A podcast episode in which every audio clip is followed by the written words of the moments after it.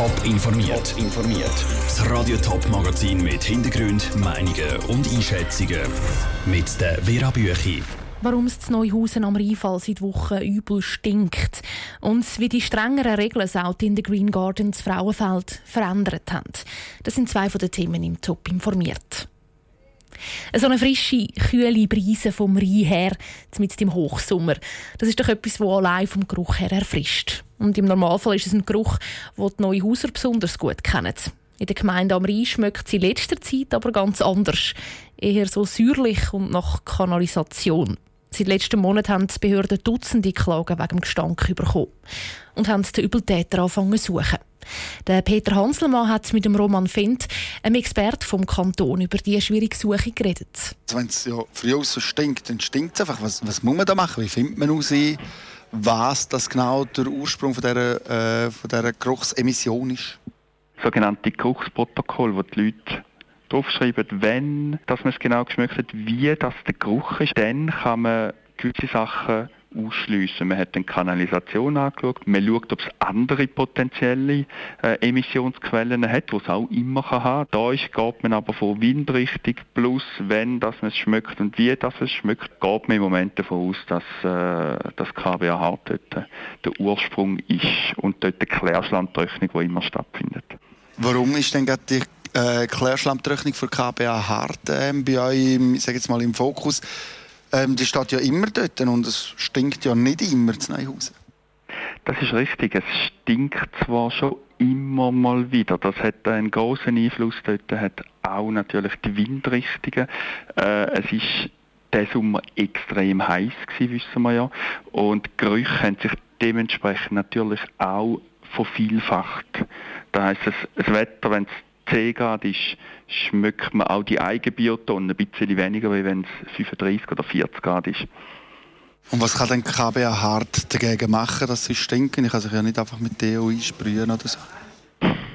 Das ist richtig. Es gibt verschiedene Möglichkeiten. Man kann betrieblich sicher etwas anpassen, also dass äh, vielleicht nur zu gewissen Zeiten läuft. Oder man kann die Abluftreinigung da kann man eventuell vielleicht noch einen Ammoniakwäscher vor, äh, voranstellen, dass da noch etwas bringt. Wir müssen das wirklich anschauen, weil das hat natürlich auch finanzielle Konsequenzen für, für den Betrieb und das muss man auch in, in Betracht ziehen oder man stellt einfach ab. Der Roman Fendt im Interview mit dem Peter Hanselmann. Der Experte für Lufthygiene wird noch heute mit der KBAH zusammensitzen, um mögliche Lösungen zu besprechen. Vorerst müssen die Neuhauser aber noch mit dem Gestank leben.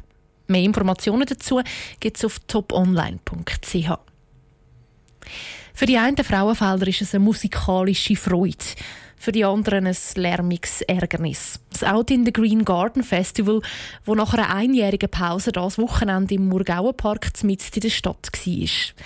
Das aber unter strengeren Auflagen, damit die Anwohner weniger gestört werden. Wie gut das geklappt hat, im Beitrag von Sarah Frattaroli. Vor zwei Jahren sind die Anwohner nach dem Out in the Green Garden Festival zu Frauenfeld praktisch Sturm gelaufen. Letztes Jahr haben die Organisatoren das Festival darum abgesagt. Das Jahr ist es jetzt mit neuen Auflagen von der Stadt wieder über die Bühne. Unter anderem haben die Organisatoren nicht mehr als 1000 Besucher dürfen aufs Festgelände lassen. Das sei nicht immer einfach gewesen, erzählte David Nägeli vom Organisationskomitee. Am Freitag haben wir beim 11 1000 Leute auf dem Gelände und am Samstag haben wir etwa am halb 9 1000 Leute auf dem Gelände und das tut uns natürlich ein weh, wenn wir dann Leuten sagen, hey, jetzt sind wir leider gerade voll, du musst zu einem späteren Zeitpunkt wieder kommen. Trotzdem haben die Organisatoren über das ganze Wochenende zweieinhalbtausend Besucher können aufs Gelände lassen. Zum Vergleich, vor drei Jahren, wo es die Auflagen noch nicht gegeben hat, sind es etwa 3000 gewesen. Dafür haben sich andere Auflagen von der Stadt schlussendlich sogar als Bonus fürs Festival herausgestellt, sagt David Nageli hat dann dazu geführt, dass wir zum Beispiel die nächtliche Kultur, also die ganze elektronische Musik auf ein zweites Gelände verschoben haben das und das erweiterte Kinderprogramm sind für uns so die grossen Änderungen gewesen und mit denen sind wir eigentlich beide sehr, sehr zufrieden, wie das funktioniert hat und haben da sehr gute Rückmeldungen bekommen von den Gästen. Die Stadt auf der anderen Seite muss die Lärmmessungen vom Wochenende noch auswerten. Der Stadtrat ist aber selber auch am Festival und sei zufrieden, wie die Organisatoren mit den neuen Regeln umgegangen sind. Der Frauenfelder Kulturbeauftragte Christoph Stielhardt hat bis jetzt keine Beschwerden bekommen. Im Gegenteil, ich habe von vielen gehört, dass sie begeistert sind. Es ist klar, klar, es ist laut. Es gibt einfach keine leisliche Open Air. Aber ich glaube, die meisten Leute haben begriffen, dass da etwas Tolles ist, wenn da zwei, drei Tage Leben ist in dem Murgauer Park und halt wirklich auch mal etwas grösser stattfindet. Ähnlich tönt es bei der Polizei. Am Freitag und Samstagabend sei je eine Lärmbeschwerde eingegangen, sagt die Kantonspolizei Thurgau. Die Veranstalter und auch die Stadt wollen darum unbedingt auch nächstes Jahr wieder ein Out in the Green Garden Festival zu Frauenfeld.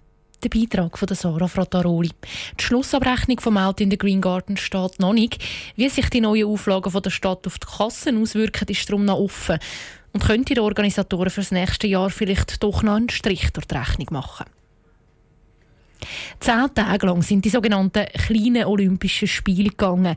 Die Multi-Europameisterschaften aus den sieben Sportarten Leichtathletik, Schwimmen, Turnen, Velofahren, Rudern, Triathlon und Golf.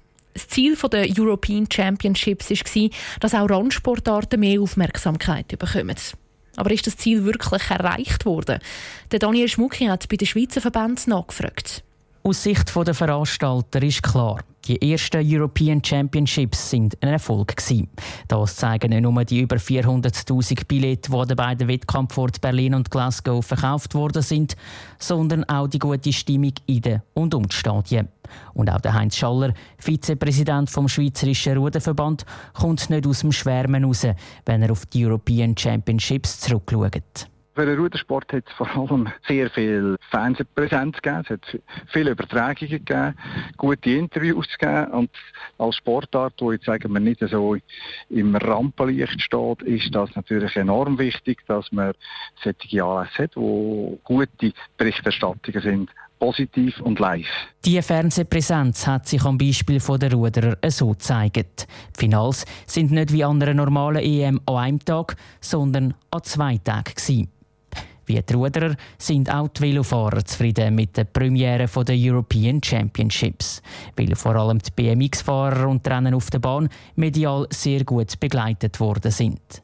Aber für eine nächste Ausgabe in vier Jahren gibt es sicher noch Sachen, die anders werden sollten, betont der Michael Jecke von Swiss Cycling. Es gibt Optimierungspotenzial bei den internationalen Verbänden, dass man vielleicht den Anlass, die European Championships, quasi wie ernster nimmt, in die ganze Planung einbezieht, berücksichtigen, dass die stattfinden.